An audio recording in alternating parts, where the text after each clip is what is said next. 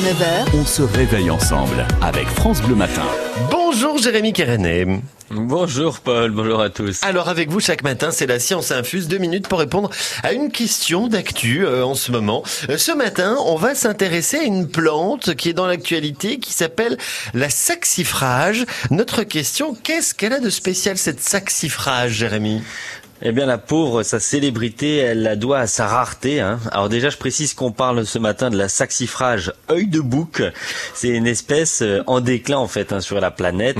Il en reste quelques spécimens, hein, ça et là, euh, notamment euh, chez nos voisins suisses. Et en France, on n'en trouve plus qu'à un seul endroit, chez nous, sur une tourbière du massif du Jura. Et sur cette tourbière, le nombre de saxifrages baisse année après année de 300 fleurs. Et encore quelques années, on est passé à moins de 5 fleurs l'année dernière. Ah oui, d'accord. Et, donc si je comprends bien, elle va bientôt complètement disparaître alors? Bah, c'est pour éviter ça que depuis plusieurs années, le Conservatoire botanique de Franche-Comté, avec l'aide du Jardin botanique de Besançon, mène un projet de réintroduction de la saxifrage dans son milieu naturel. Comme l'a expliqué euh, Cédric Peu- Bouvier du Jardin botanique, hein, c'est une opération qui est passée par euh, de nombreuses phases, hein, l'étude de la plante euh, et de son milieu, la récolte des graines, la mise en culture euh, au Jardin botanique et la réintroduction sur le terrain. La semaine dernière, hein, justement, des botanistes ont donc replanté des saxifrages. Ça deux fois par an. Ils considèrent au total qu'il faudrait 1000 fleurs hein, pour que la dynamique soit de nouveau positive.